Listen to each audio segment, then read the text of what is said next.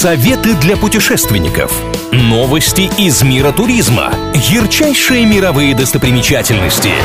Клуб радиопутешественников на правильном радио. Привет всем желающим облететь мир! Сегодня мысленно отправимся в Буэнос-Айрес. В аэропорту Буэнос-Айреса установили статую бывшего игрока и тренера сборной Аргентины Диего Марадонны. Фигуру в полный рост создали с помощью 3D-принтера. Марадонна – один из лучших футболистов 20 века, чемпион мира и обладатель Кубка УЕФА. Всего он сыграл 687 матчей и забил 363 мяча.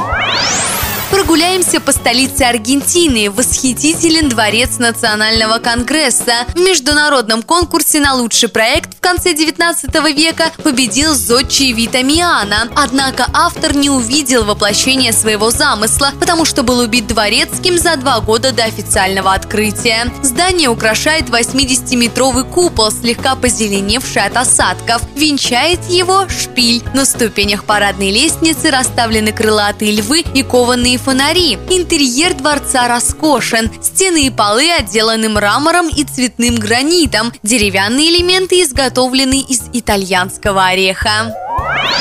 Многие советуют посетить Палермские леса, крупнейший парк Аргентины. Его площадь 400 гектаров. Здесь можно покататься на лодке на одном из трех искусственных озер и заглянуть в так называемый парк поэтов. В нем установлены бронзовые бюсты всемирно известных поэтов и писателей – Хорхе Луиса Борхеса, Уильяма Шекспира и других. Куда заглянем в следующий раз, неизвестно. Но если вы всегда готовы путешествовать даже в мыслях, я Маша Сафонова с вами. С меня самые свежие туристические новости, интересные факты и лучшие достопримечательности со всего мира.